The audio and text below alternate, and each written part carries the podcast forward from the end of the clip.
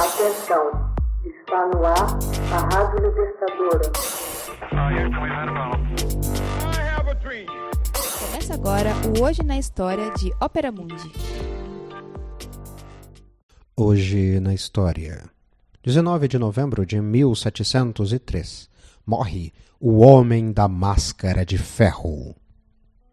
No final do reinado de Luís XIV, em 19 de novembro de 1703, um misterioso prisioneiro morre na prisão da Bastilha, em Paris. É enterrado alguns dias mais tarde, sob o nome de Marchiali, no cemitério de Saint-Paul.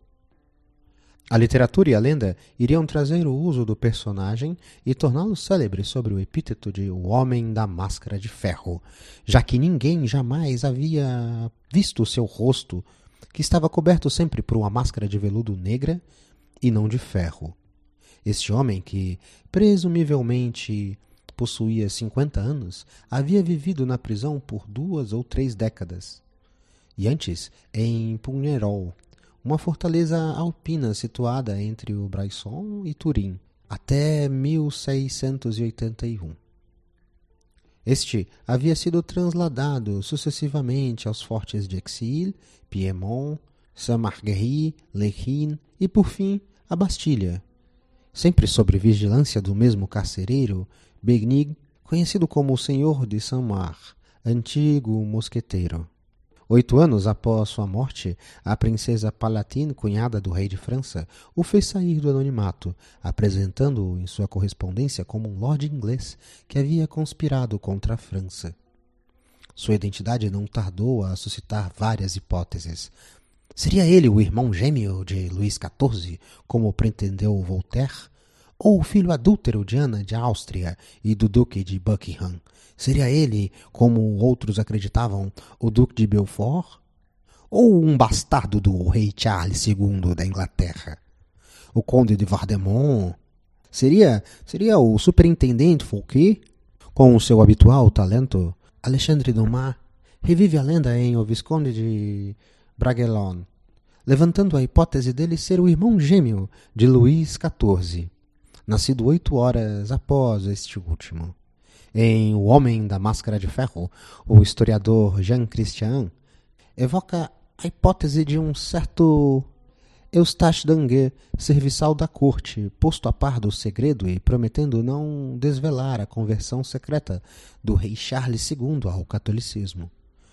O senhor de Saint-Mar Furioso por não ser mais que um serviçal sobre a férula de um superintendente Fouquet e o Duque de Lauzun, havia ele mesmo montado a mistificação do mascarado de ferro para se dar importância.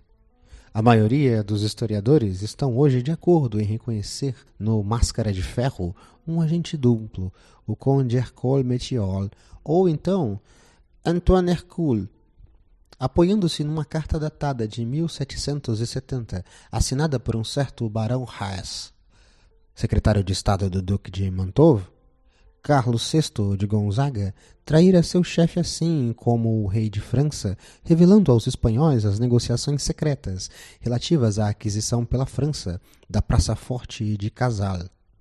Luís XIV o enviou então a Veneza para prendê-lo em 1669, cuidando todavia que vivesse sempre cercado de confortáveis privilégios. Não seria excluído, porém, que um doméstico, tentando por esta vida ser tratado como um rei, possa ter pretendido tomar o lugar do conde e permitido a ele tomar a plena liberdade sem que ninguém percebesse.